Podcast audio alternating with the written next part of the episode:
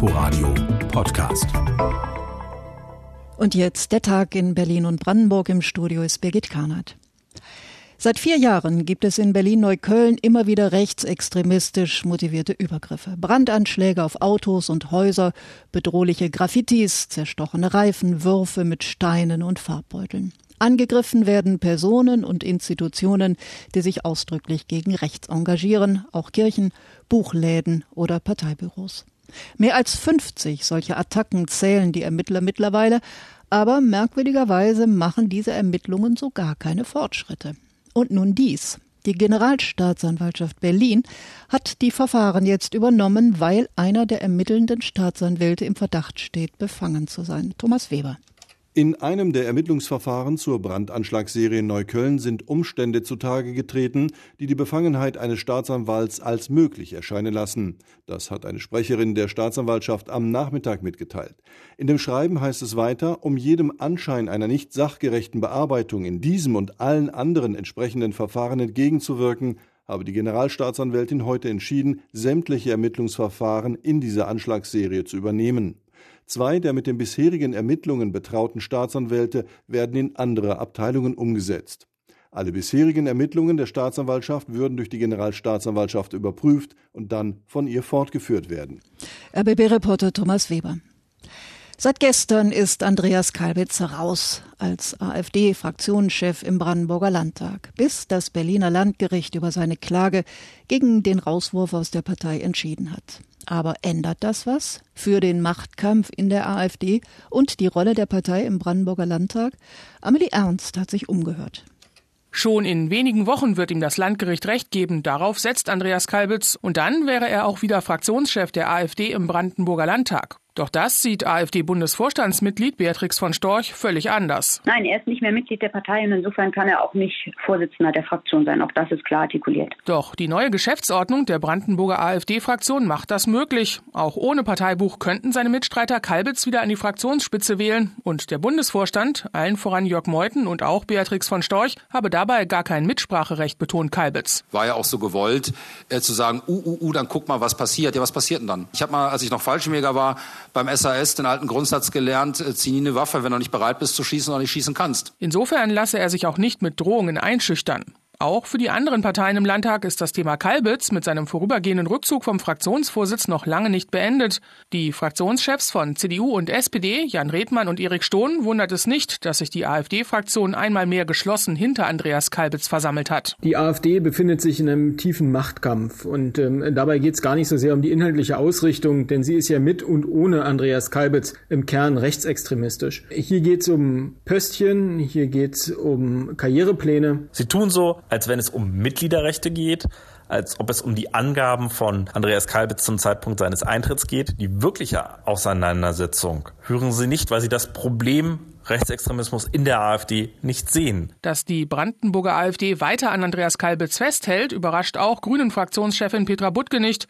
Extra für ihn habe man die Geschäftsordnung geändert und Kalbitz enger Vertrauter Dennis Holoch, der parlamentarische Geschäftsführer, übernehme nun offiziell dessen Aufgaben, nicht etwa der Kalbitz kritischere Steffen Kubicki als stellvertretender Fraktionschef. Wir sehen ja jetzt, wer den stellvertretenden Fraktionsvorsitz übernimmt. Wir kennen das Abstimmungsverhalten der AfD-Fraktion, wir kennen die Äußerungen und die Meinungen. Von daher verändert sich in dieser Hinsicht nichts. Von einer Spaltung der Brandenburger AfD könne daher auch vorerst keine Rede mehr sein, so Butke. Denn man wolle sich dort auch gar nicht von Kalbitz distanzieren. Im Gegenteil, sagt linken Fraktionschefin Katrin Dannenberg. Und ob Herr Kalbitz nun in der ersten Reihe oder in der letzten Reihe sitzt, ist vollkommen irrelevant. Sie sind rechtsextrem, es ist ein Personengeschachere und die Fraktion macht hier deutlich, wir stehen zu Kalbitz. Zumindest bis zur Entscheidung des Landgerichts, aber vielleicht auch darüber hinaus. Amelie Ernst war das aus Potsdam.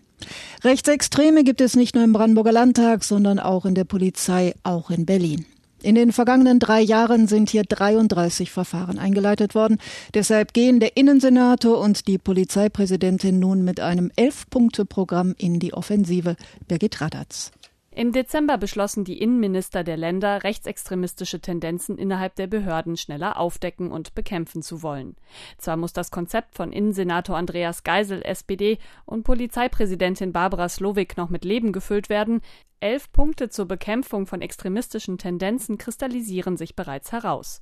Unter anderem wird ein Extremismusbeauftragter eingestellt, so Innensenator Andreas Geisel. Eine Behörde hat nur dann öffentliches Vertrauen verdient, wenn sie auch gegen Fehlentwicklungen in den eigenen Reihen entschlossen vorgeht. Und Sie wissen, dass wir einige Fälle haben, die angesichts der knapp 25.000 Beschäftigten der Berliner Polizei nur wenige Einzelfälle darstellen, aber jeder einzelne Fall ist ein Fall zu viel und die Polizei muss über jeden Zweifel erhaben sein. Die Polizei wird künftig vor einer Einstellung von Anwärterinnen und Anwärtern eine Abfrage beim Verfassungsschutz Berlin durchführen.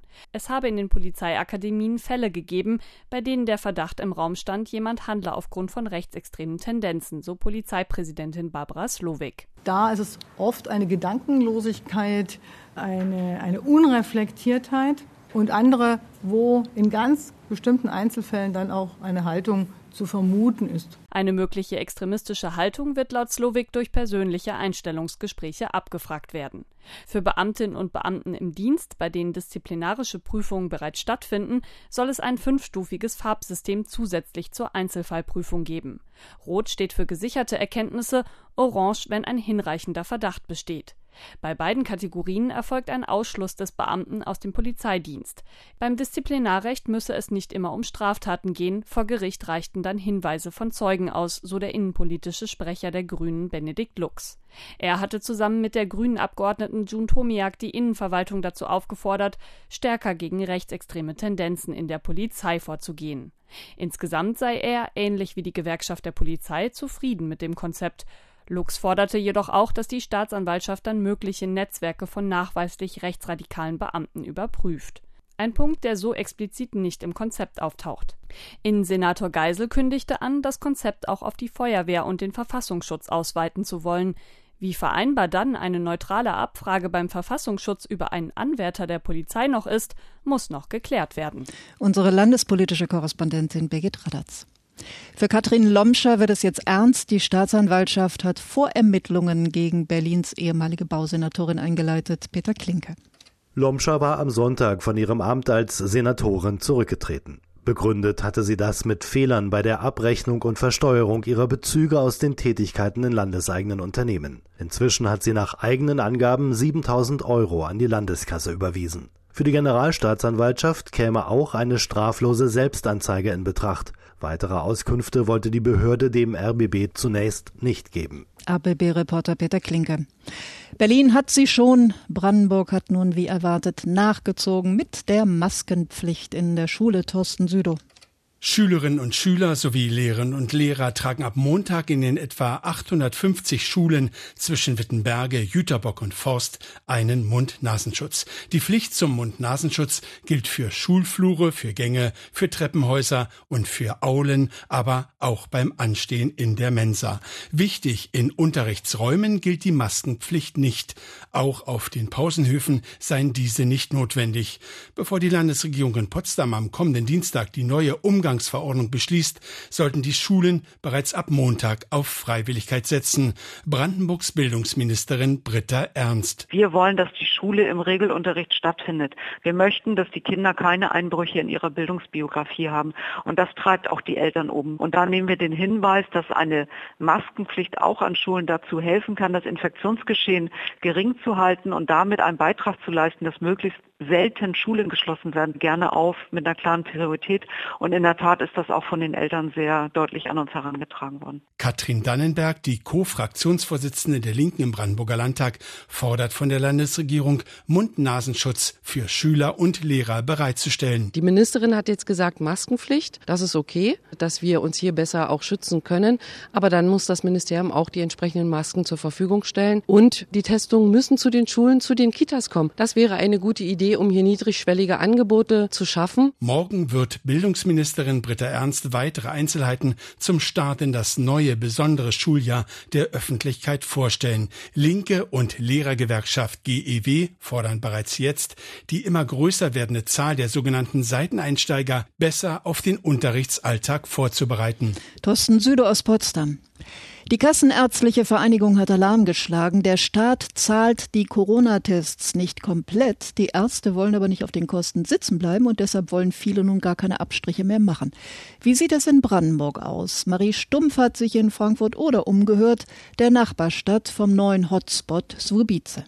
Beim Frankfurter Allgemeinmediziner Andreas Hutsch gehen aktuell viele Anrufe ein. Von Lehrern, Erziehern oder Reiserückkehrern. Sie alle wollen sich auf das Coronavirus testen lassen. Seit Beginn der Woche hat Andreas Hutsch schon Abstriche bei zehn Kita-Mitarbeitern genommen.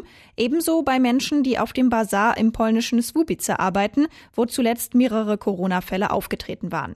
Er will aber weiter testen. Wir testen einfach. Wir machen das, weil ich denke, dass es notwendig ist, weil die Leute sind ja verunsichert. Das war jetzt da heute da, ich glaube, aus Estland und aus Lettland, die zurückkamen und die sagten, also, sie brauchen einen Test und da war nicht klar, ist das so notwendig oder möchte das nur der Arbeitgeber haben. Die Kosten für den Test übernimmt in solchen Fällen dann auch häufig der Arbeitgeber, sagt Hutsch. Brandenburgs Ministerpräsident Dietmar Woidke sieht in der Warnung der Kassenärztlichen Bundesvereinigung keinen Grund zur Sorge. Er war heute in Sachen Corona auf Besuch im Klinikum Frankfurt-Oder-Markendorf. Ich glaube schon, dass der größte Teil auch der Ärzte diese Tests durchführen lassen wird. Und wir sind auch hier in den Kliniken gut aufgestellt. Also auch da können die Tests entsprechend absolviert werden. Im Klinikum Frankfurt-Oder werden allerdings nur Patienten getestet, die generell stationär ins Krankenhaus kommen. Nicht aber diejenigen, die einfach so einen Corona-Test machen wollen. Doch auch für diese sei Frankfurt-Oder im Notfall gut gerüstet, sagt Oberbürgermeister René Wilke. Wir hatten ja die Covid-Praxis, die konnten wir schließen, weil es dann am Ende so wenig Menschen waren, die dorthin gekommen sind, dass das gut über die Hausärztestruktur abgedeckt äh, werden konnte. Wenn es wieder aufwachsende Bedarfe gibt, dann können wir auch jederzeit sehr schnell nachsteuern. Derzeit ist es aber nicht der Fall.